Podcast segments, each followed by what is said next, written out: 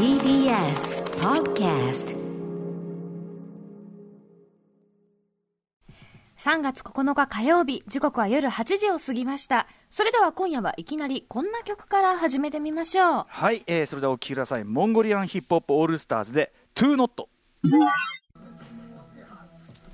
はい。えーこちらがモンゴリアンヒップホップオールスターズで Toonot という曲ではい、ございました。2018年の曲なんですね、うんということで早速なんですが今夜のゲストの島村一平さん島村さんよろしくお願いしますはい、よろしくお願いします。はい、えー、モンゴリアンヒップホップオールスターズっていうくらいでこれはそのモンゴルのいろんなラッパーたちのいわゆるポッセカット複数のラッパーが参加する特別な曲ってことなんでしょうか？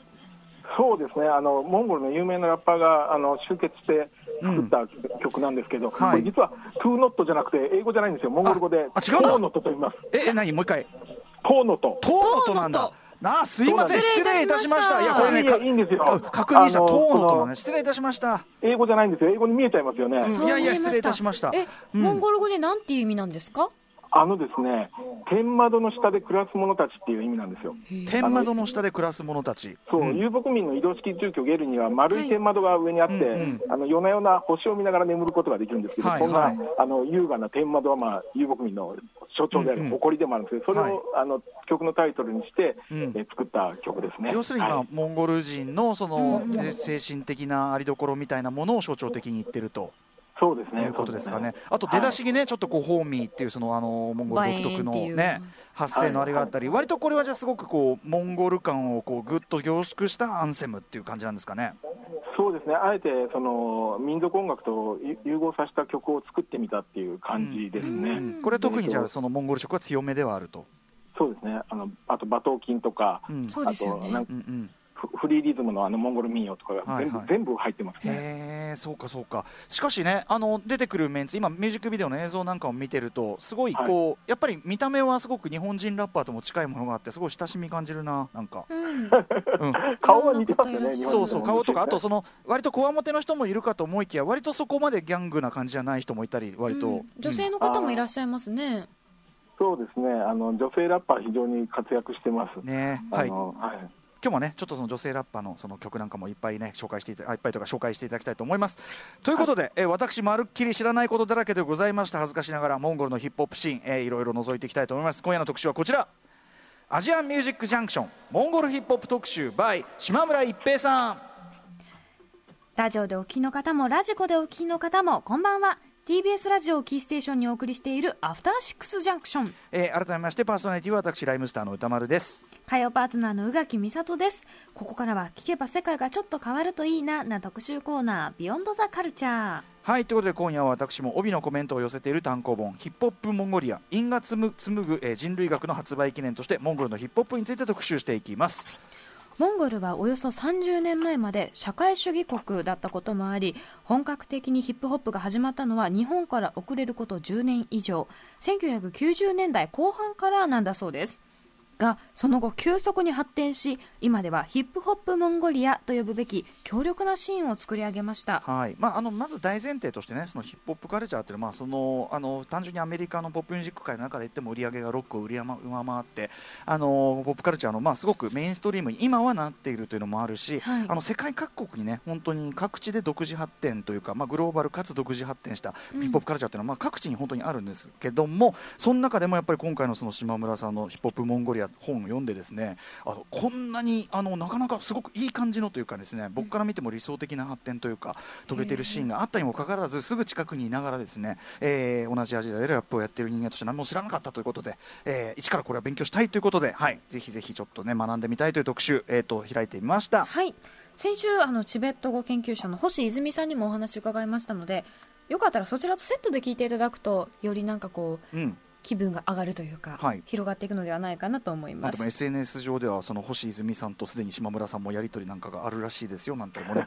うん、ありつつ。はいということで今夜はチベットからモンゴルへこの方にお話を伺っていきます。改めて今夜のゲスト文化人類学者の島村一平さんです。島村さんよろしくお願いします。どうもはじめまして、国立民族学博物館の島村一平です。はいよろしくお願いいたしよろますしくお願いします。それでは島村一平さんプロフィールご紹介宇垣さんからお願いします。はい島村一平さんは1969年愛媛県のお生まれ。文化人類学モンゴル地域研究専攻です。早稲田大学法学部卒業後テレビ番組制作会社に就職。取材で訪れたモンゴルに見せられ制作会社を退社しモンゴルへ留学。モンゴル国立大学大学院修士課程修了。帰国後総合研究大学院大学にて博士号を取得。その後滋賀県立大学准教授を経て現在は国立民族学博物館准教授となられております先日え先月2月13日に単行本「ヒップホップモンゴリア因果紡ぐ人類学」を発売されました。はい、ということで、あのーまず国立民族学博物館といえばですね、まあ、僕あの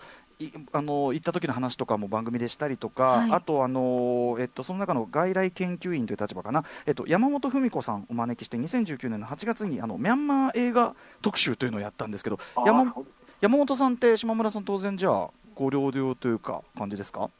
あーや山本さんとあの私、去年から赴任しましたんで、うんうんうん。重なってないんですけれど、あなるほど。そうか山本名前は聞いております、はい。そうか山本さんもすでにじゃああれか、あのーあそこはおお辞めになってるんですかね民泊はね。えーと、ちょっと確認してみなきゃわからないんですけれどあそういう感じなんですね。なるほど研究員の方っていうのは、はい、あ大変失礼いたしました、そうですか。一方、あの島村さんは、えーとまあ、早稲田大学法学部で1969年生まれて、完全に私、同じ時期に同じ場所にいたというか、島村さん、僕、会ってるんですもんね、大学時代。合ってます、実島村さん、ちょっと本当に申し訳ないけど、僕、そこ、い全く記憶があれじゃないんですよね、定かじゃないんですけど、どういう形でお会いしました？あの88年の5月か6月頃に、はい。あのラップコンテストがあるっていうんで、ええ私の友人が、多分歌丸さんと共通の友人だと思うんですけど、あの藤倉君ですよね、多そうです、分ね。ふそうあの藤倉君が、はい。あのラップコンテストの写真撮りに来てくれって言われたんです。で僕、カメラやってましたもんで、ええで撮りに行ってあの、モノクロームのあの写真を撮って、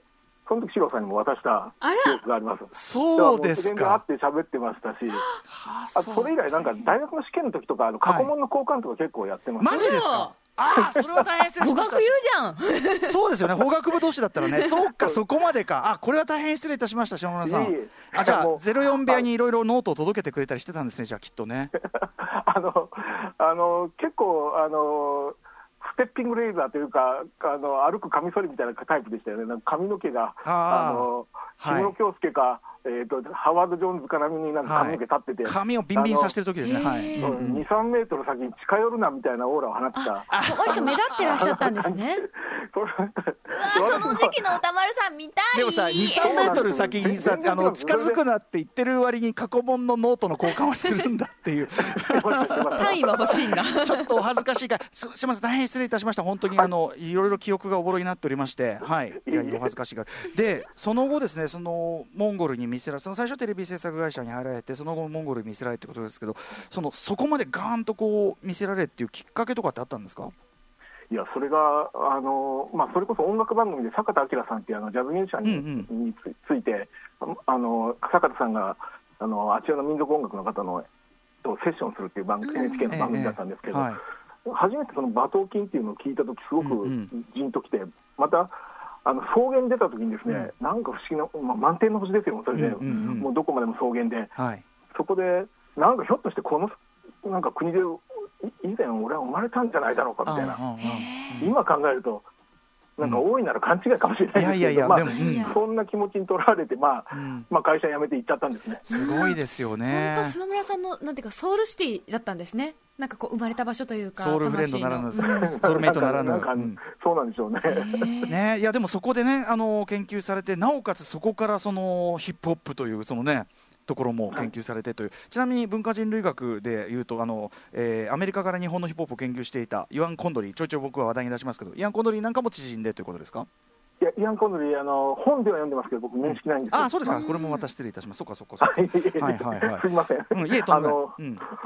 私がメインでやってきたのは、シャーマニズムって、あの、うん。あシャーマン？のうん。精霊とかと対話をするような人たちの研究をやっていて、はい。ですから、その関係で、まああの、ちょっとヒップホップと似てるところがあって、ヒップホップにも入っていったって感じですんで、なるほど。に似てるんですか？似てるところがあるとお感じになった島村さん的には、そうですね。うん、これはやっぱその民間のなんていうの？その交渉伝統としてのということでしょうかね。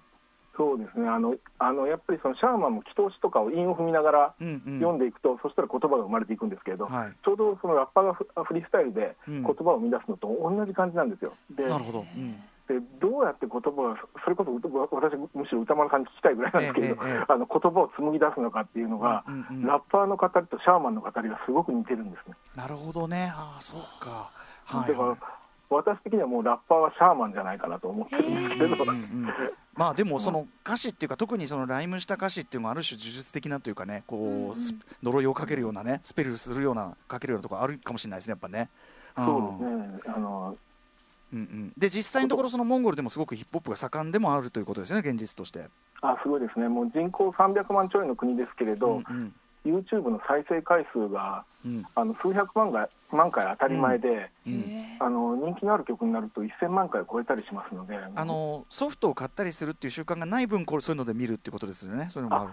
あそうですね。あの、うん、まあ、人口少ないんで実際 CD 売れないですんで、あのもう YouTube で公開してあの、ライブとかコンサートで収益を得るみたいなビジネスあのモデルですね、彼の。えっとね、実際ね、これちょっとメール1個読ませていただくと、ラジオネームキラキラボスさん、えー、モンゴルのヒップホップ特集があると知って、モンゴルに住んでいるモンゴル人の友達に、モンゴルヒップホップ好きと連絡してみました。顔が広い。うん。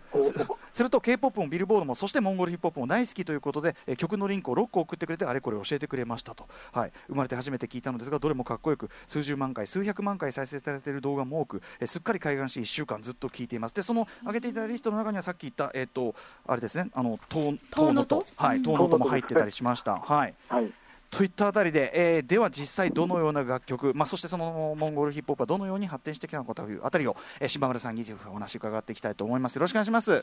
ろしくお願いします。よろしくお願いします。時刻は8時16分。生放送でお送りしているアフターシックスジャンクション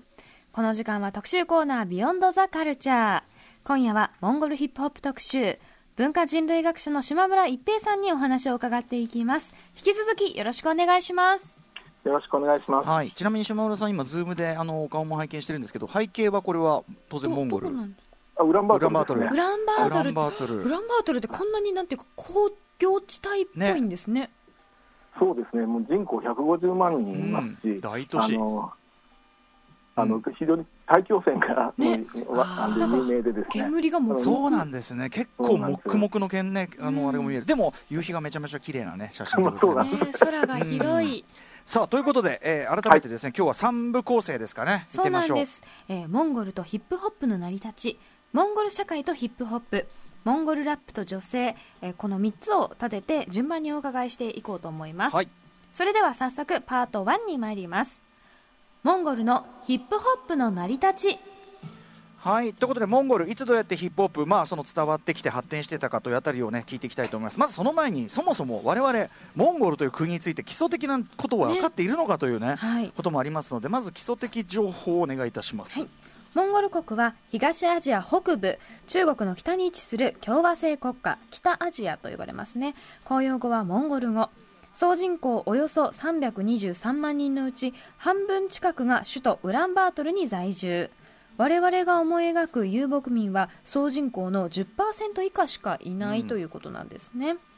うん、2000年代以降鉱山資源の開発が進み経済が急成長。高層ビルの建設やグローバル化など近代都市文化が花開く一方貧富の差が拡大また首都ウランバートルは大気汚染も世界最悪レベルと言われています、うん、でもさ、まあ、そういう残念ながらと言うべきか幸か不幸か、都市文化のそういう歪み歪みみたいのが大きくなるとヒップホップは際立つというね、ね、うん、そういう構造もあったりしますから。ということで、はいえー、モンゴル、まずヒップホップ、どのぐらいにこうなんていうかな文化的に輸入されて、まあ、その頃はどういう人たちがいたとか、そのまあ、ちょっと黎明期の話をぜひ伺いたいんですが。はい。あのまあ、モンゴル、ソ連について世界で2番目の社会主義国だったんですけれど、はい、まあ、70年間続いた社会主義を放棄して1992年に、まあ、民主化するわけですけれど、はい、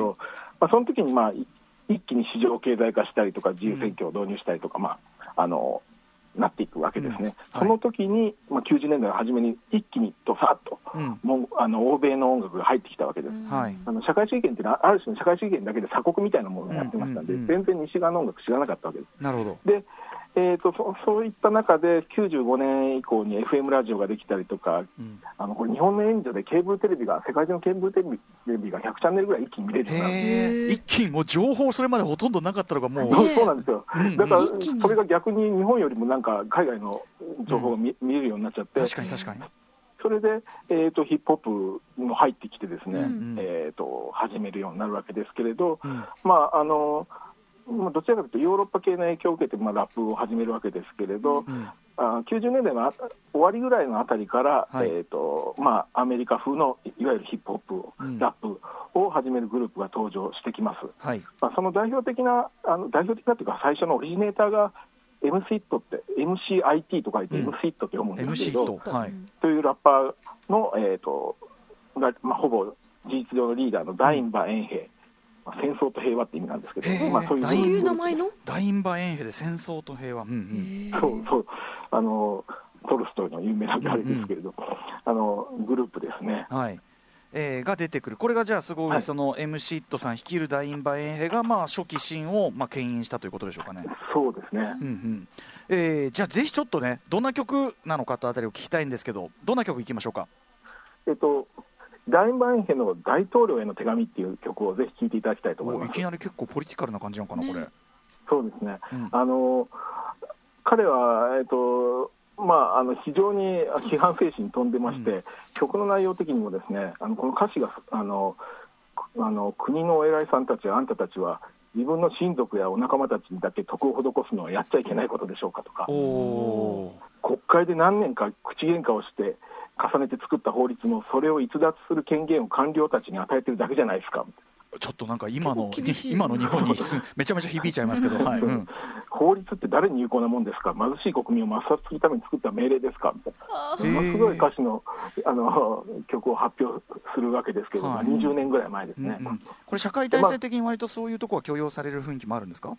これ、実はその当時、放送禁止になった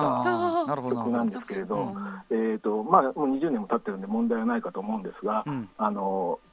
えーまあ、こういう非常に社会批判というものを前面に押し出すようなラッパーだったわけです。なるほど。残念ながら M スイット自体は2012年にあの36歳の若さで亡くなったんですけれど、若いのにそうか、うん、まあ、彼、非常にいまだにやっぱりオリジネーターとしてすごくリスペクトされている、うん、でまた少し面白いのが、うん、えーと、ヒップホップをモンゴルで普及させるためにヒップホップ新聞作ったりとか。ラジオのパーソナリティーするとか、うんうん、それで欧米のヒップホップ紹介するとか、うんうん、なんだかあの歌丸さんみたいな、うん、いややっぱ 今それ聞いてあやっぱそこから始めんだと思って。そっくりなんですよねやられてるえー、そうかそうか。ちょっとねあのそういう意味でもまあシンパシーというかすだからそのねすごい活動された人がいてっていうことですね、はい、じゃあぜひちょっと曲紹介も含めてお願いします。はいそれではダインバエンヘで大統領への手紙お聞きくださいお送りしたのはダインバ・エンヘで大統領への手紙です。現代はねちょっと我々ちょっと発音しきれない読めぬ、うん、えっと 今日かけた曲がサブスクか YouTube であのいろいろ聴けますのでこれ番組公式ツイッターの方に曲リストも掲載しておきますのでぜひぜひ興味ある方のちょうども聞いてみてください。これなんかあれですね。なんかラップさっきのあのあのトーノとの発声とかじゃなくてこういう感じの発声だとすごくこうモンゴル語ならではのっていうかちょっとフランス語とかにも近いのかな。なんか独自の発声がありますね、なんかね。よくフランス語に近いと言われたりするんですけれど、あ、ね、のクッとかグッという音がよく多いんですね、うん。うん、ですから非常に、まあ、ラップ向きだと思うんですけど、パーカッシブな音が作れるんですね。でそもそもあのモンゴル語って、うん、あの子音が3つ4つ重なることができるんですよ、うんうんうん、だからあの非常に、はい、あのリズミカルになるんですけれど、うんうん、例えば、ありがとうっていう言葉、はいこれをモンゴル語で言うと、これ、最初、日本人発音できないんですね、えー、私もできませんでしたけれど、うん、R と L と L が3つ重なるんですよ、やってみます。バヤルサ。わからん。バヤルサ。RLL なんですね。すっごい下マイク。そうですね、バヤルサ。で、まあ、こういうあの、まあ、特徴もありますし、あと、韻を踏む文化っていうのがもともと交渉文芸といいまして、あの、うんあの韻を踏みながら馬頭琴みたいな楽器を弾きながら歌を歌うっていう文化がありましたので、うん、非常にラップミュージックっていうのがモンゴル人にとって親しみやすかったわけです。高かった。んだなるほどなるほど、うんうん、ただあのこの曲聴いてみたら分かると思いますけどちょっとアメリカのラップとか違って違うのは踏んでる韻が遠韻なんですけど頭を踏んでるんですね。ライミングあの小説というかの頭でそうか揃えるあれだからそれがモンゴルのライミングだった、うん、でそれがちょっと自分たちをあの違うんじゃないの？って気づくのにちょっとタイムラグがあったんですけれど。なるほど。M スイットはだから、ちょっと泥臭く聞こえるのは、うんうん。あの党員のラップなんですね。なるほどなるほど。うんうん。面白い。えこれはじゃあ後にその割と欧米的なそのやっぱりそのもリズムにこううまくグルーブしていくにはやっぱ客員もうまく使わないといけないからそれはモンゴル語をうまく生かしたテクニックはだんだん進化していったってことなんですか？そうですね。あの途中からやはりフットラインも客員を踏踏もうじゃないかっていう人たちが出てきて、うんうん。えー客員も踏むようになってうん。で最終的には頭もお尻も踏んじゃうみたいな形態が登場してくるわけですけれど、じゃあ結構ライミングしまくりマンも出てくると。そうですね。もうすごいあのもう因が因を呼んでいくような生まれていくわけです。ぜひぜひちょっとその曲も聞きたいんですがライミング特にそのうまいとされてる人どなたですか？あのクイザー QUIZA でクイザーっていう人がいるんですけれどかつて、あの2007年頃にあの出したうん。ヒーモリンさんっていうあの曲があるんですけれど、うん。これはまあ実はお経の名前をそのまま、へえへー風の馬のお経っていう風魔経っていうお経なんですけれど、それを、まあ、あの曲のタイトルにしてるんですけれど、あのまあびっくりするぐらい頭もお尻も踏んでますし、ん。あの一期一会で踏んでる部分とかもあるんですね。うんうんですから、あのちょっともうインだインだらけといったような印象の曲です。まあ我々そのモンゴル語はその意味は分からなくてもちょっと音として聞くだけでも結構凄み分かる感じですかね。ああそうだと思います。であちなみにこれから聞くの2007年の曲でさっきの、えっとダインダダインバーヘンヘのタイトルの手紙あれ何年の曲ですか？あれは2000年前後ですね。だからそれからあの7、8年経ってるわけです。78年後ここまで進化した、うんはい。はい、じゃあ曲紹介じゃあお願いします。では、えっ、とクイザでヒーモリンさんどうぞお聴きください。お送りしたのはクイザでヒーモリンさんという曲でした。島村さんめっちゃかっこいいっすよ、うん。あかっけありがとうございーすげえかっけー。なんだろう。あのーまあエミネムとかもねもちろん影響あったりするんだろうけどいや普通にかっこいいです。だからトラックもなんかすごい独特のこのエレクトロな感じもなんか独特でかっこいいですね、やっぱね。エムネムを真似したんじゃないかっていうひあの批判を現地で受けたんですけど、この曲。でもね、いやそれ真似し真似したって言うけど、あのあれ、簡単にできないから、それ、やろうと、それをモンゴル語に置き換えてやるだけですごいから、これ、うん、だし、あの声の感じとか全然違うし、あの大体これは、じゃあ、ライミング、これは割と言葉遊び的な内容になったりするんですか？あの意味的にはそんなあのメッセージ設定はないんですね、うんうん。言葉遊びですね、ほぼ。うん。ね、でもそれでこうここまで持ってって曲丸ごと持ってっちゃうしすごいあの本当にかっストレートにかっこいいです。ビデオとか見てても、うん、うん、かっこいいですよね。すげえいけてる、はい、クイーザさん、はい。えー、来ました。ひえっとなんだっけ？ひろひもりん？ん？ヒーモリンさん。ひもりんさんですね。ね、風魔教とおっしゃってましたね、はい。さあ今夜はここまで文化人類学者の島村一平さんにモンゴルのヒップホップについてお話を伺っております、はいここからはパート2となります。モンゴル社会とヒップホップ。はい。えっとまあモンゴルでラップする人って今はじゃあ人口的には結構いる感じですか？ああのいっぱい層が厚くなってますね。熱くなってる感じ。ではい、うん。はい。どういうこうまあもちろんいろんな人やってると思うんだけどどういう層がラップしてきた？例えば時期による違いとかあったりするんでしょうか？やはりあのウラウランバートルっていう町にはの周辺部にはうんゲル地区といいまして、うん。あのいわゆる遊牧民のテントゲルがバーッと集まってる、まあ、ある種のゲットーというかゲル地区っていうのがまあゲットみたいなことってこと？はいはい。うん。あの要するに自然災害で家畜を失って食い詰めた遊牧民とか仕事のない地方都市の人たちがどんどんウランバートルに押し寄せていって、うん。まあ、スクロール化したようなそういうあのゲットを作っていくんですけれど、はい。まあ、非常に治安の悪いところでもあるんですけれど、うんうん。えー、とまたあの大気汚染もそこがひどいんですよ。っていうのは、あの彼ら燃料がうん。ないので石炭とかで燃料を使うわけですけど煙が出てしまいますので,、でそういうあの非常に治安が悪くて大気汚染もひどいようなところからそうん。のラッパーたちが登場してくるわけです。でうん。うん。エムシットも実はそういった地域の出身の人です。ああそうなんですね。さっきのね、はい。あのパイオニア的な人。はいうん。はいそうかそうか、えーじゃあちょっとそこら辺のそのいわゆるゲル地区そのモンゴルにおけるゲットー的なところから出てきたような人たちぜひ、えっと曲を紹介していただきたいんですが。はい。えーとまあ、ゲル地区について歌ったギャングスターラップの曲でですね、はい。えー、とギャングスター・セルビスというグループがあります。サービスと書いてセルビスと、セルビスセルビスはい。はい、の、えーとえーゲル地区、えー、G ホローロルですね、現地語では、という曲を紹介したいと思います。2009年の作品です。はいまあ、この曲はあのゲル地区はゴミだとか、ゲル地区はクズだとか、うんあの野蛮な状況、犯罪じゃナンバーワンとか、まあまあ、そういった、うんうんあのいわゆるあの歌詞が歌われたりするんですけれど、うんあのはい、まあ、すごくやばい地区であるぜという、まあ、セルフボーストでありながら、まあ、その状況、社会のリアリティを歌ってもいるというようなことですかね。そうですね、うんそうそうです。では、じゃあ曲紹介、改め、あ、ごめんなさい。あそうですね。あのや、やっぱり今まで全くモンゴルのイメージされてこなかった世界を、やっぱりこの人たちは歌い出したなっていう感じがします。なるほど。でははい。うん、ヤングスター・セルビスが割とそういうこうなんていうの？リ向こうアメリカでいうリアリティラップ的なものを切り開いたってことでしょうか、そうそうですね、うん。ではちょっとあの曲紹介お願いします。はい、じゃあギャングス、ギャングスターセルビスで G ホロロル、どうぞお聴きください。お送りしたのはギャングスタセルビスで G ホロロルでした。はいということであの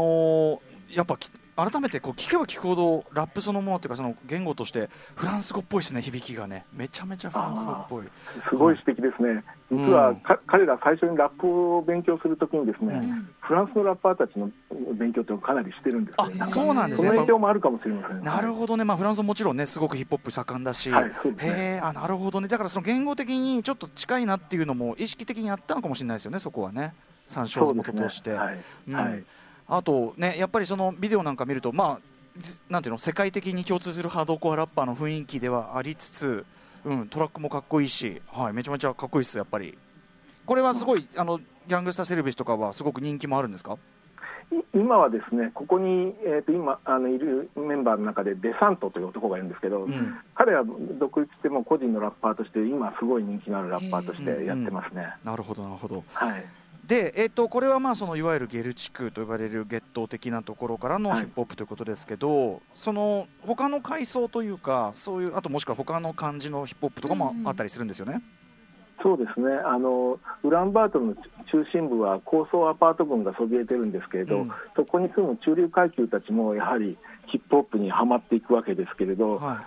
えーとまあ、先ほどお聞きしたクイザも実は、えー、と高層アパートの地域に住むあのまあ、比較的ふ富裕なそうでまあ、彼自身もあのかあのチェコとかの留学経験もあるような人なんでえー、チはい。ェコ、うんうんうん。はい、うんうん、そういう人たちはやっぱりその歌う内容は当然違うわけですよね、じゃあ。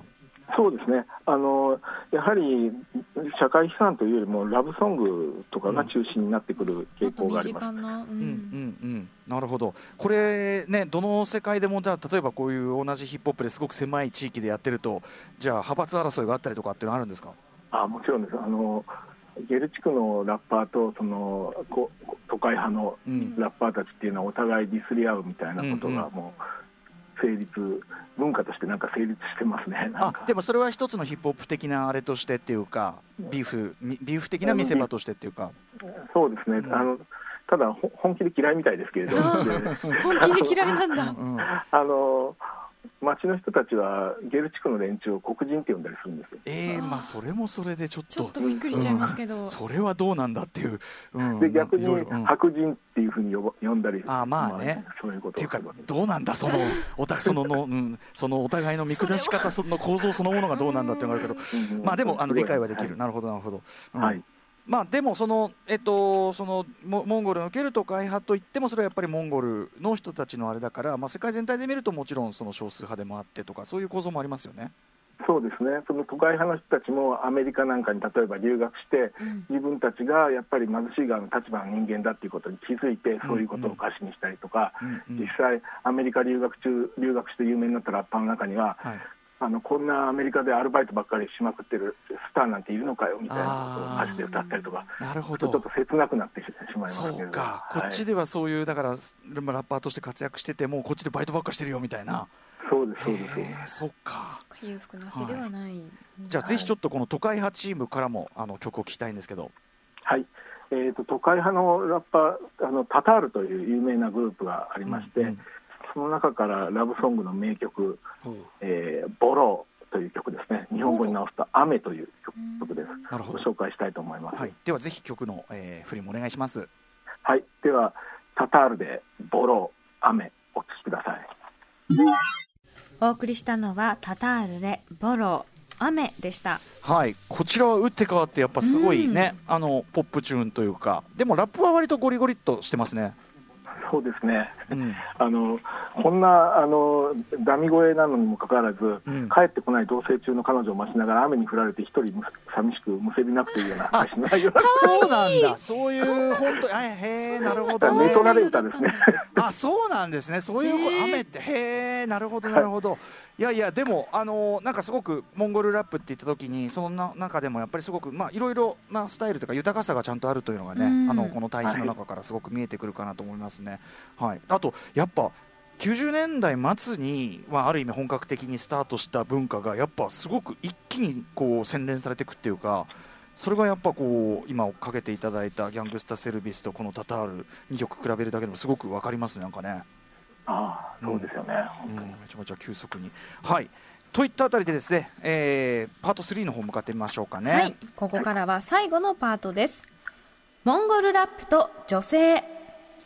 はい、あのー近年ラッパーではですね、女性あのアメリカではあの女性ラッパー、まあ前からねいろいろ優れた人いっぱいいますけど、ここのところ特にやっぱりもう女性ラッパーあのー活躍が非常に目立つという感じですけど、モンゴルいかがでしょうか？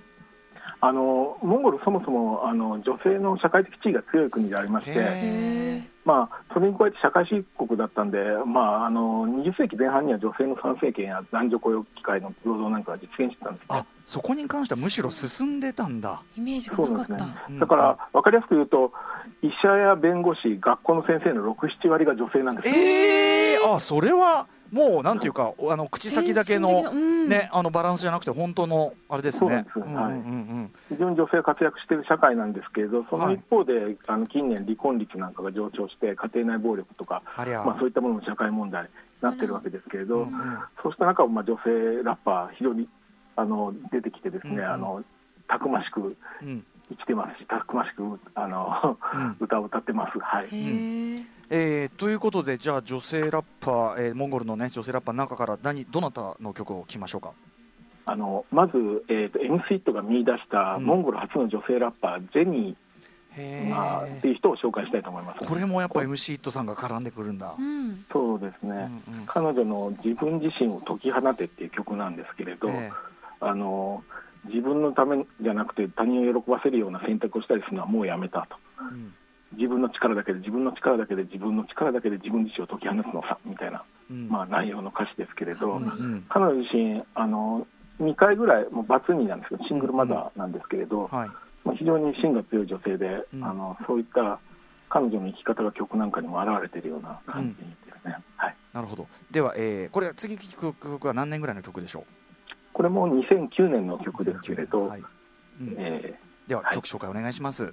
ーえーとジェニーで「ウォーリーゴ・チョドール」えー自分自身を解き放て。聞いてください。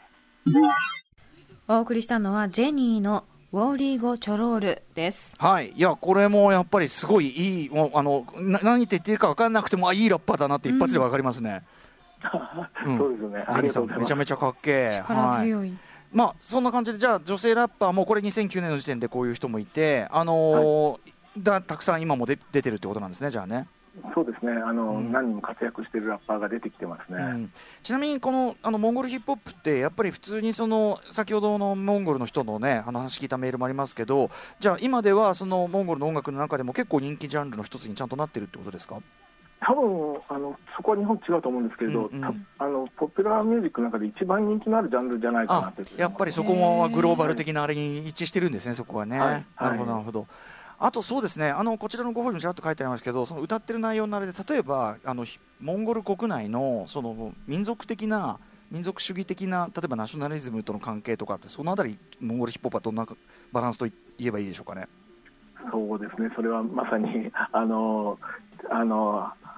排外的なうん。あの、ナショナリズムを訴えるようなうん。ラップっていうのもいっぱい登場しますし、うん。で特にあのモンゴルの人、中国の人は嫌いなんですよね、うんうん。だからもうあの中国をとことんディスりまくるみたいなまあラップっていうのは、ね、地政的地政学的に言えば、もうそれも気持ちはもちろん当然わかるっていうかね、そうなるのもそうでしょうとは思うけども、はい、うんうん、そういうはい、要するに中国ディスもいっぱいあるしそこで、はい、それが民族主義にこうガッと反転するような中身も結構それも台頭はしていると。実際あの経済的にもかなり中国の影響が強まっているのでうんうん、でモンゴル人口330万人で、お隣中国14億ですから、そうですよやはり危機感というのはすごく半端なく彼らは持っている感じですね、でそれがやっぱりラップ曲にも反映されている感じがします。なるほど、そういう中で、はい、そのなんていうんですかね、あそうか、じゃあ、でもなんかいろいろこうメッセージ、いろんでも一枚岩じゃないというか当然のことながら、モンゴルのラッパーにもいろんなスタンスの方はいるってことですよね。そうですね。あのもちろんあのそういうものに対して距離を置く人間もいますし、あのそこら辺はあの政治的なナショナリズムとちょっと違うと思うんですね、うん、やはりあの、うん、あの例えばモンゴルという国はモンゴル人っていうのはあのモンゴルだけじゃなくて、ええ、ロシアにも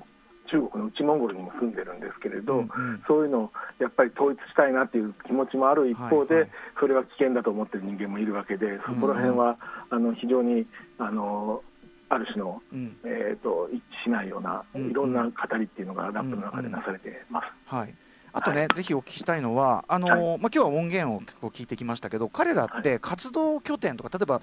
日本でいうクラブとか、はい、ライブハウスとか、フェスとか、そういう形のこうなんていうのかな活動拠点ってどういうところだったりするんですかね？あやっぱりあのライブハウスみたいなところがあの、うん、いっぱいあります。で、うん、あの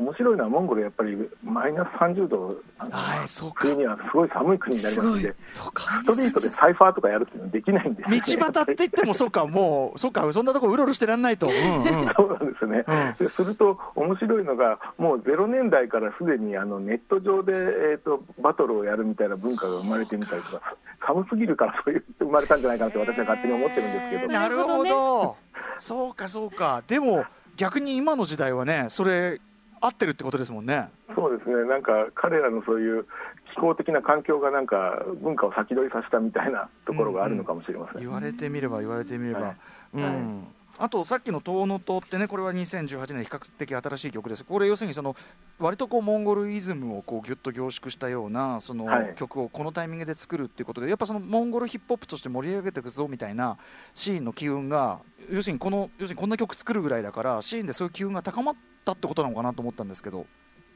そうですね。っていうのもあの実はあの内モンゴルとかブリヤートのってあのロシア側のモンゴル人ですね、モンゴル系の民族ですけれど、うん、そういった人たちのヒップホップっていうのはおそらくモンゴル国からあの学習して学んで、ラップを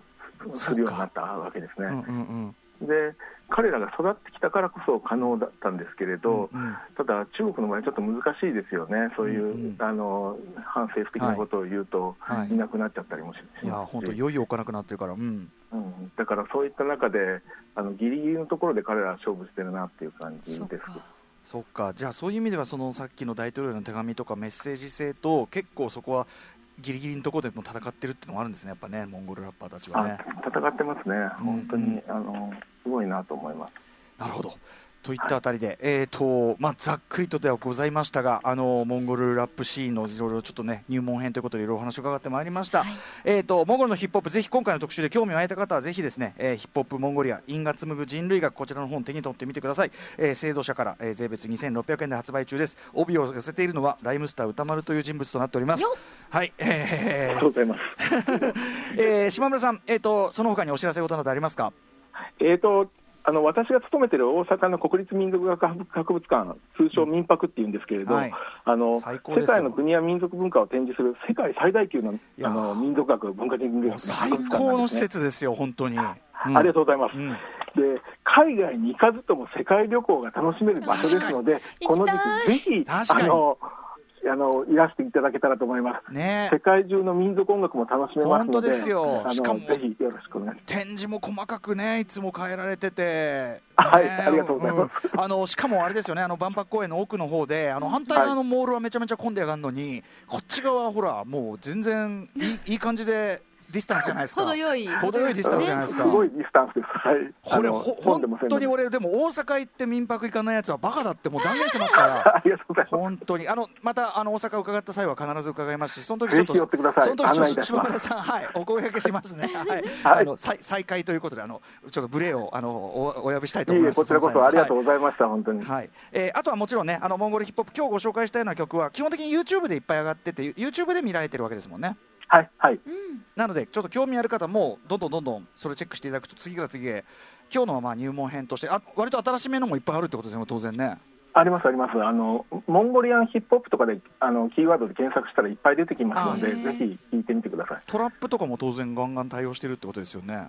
そうですね、トラップ系だと、あの、ウォルフィズムっていう、うん、ウォルウフイズムでウォルフィズム。あの人がいいですし、あと NENE でネネっていう、うん。え女性ラッパーがいるんですけど、うんうん。この人の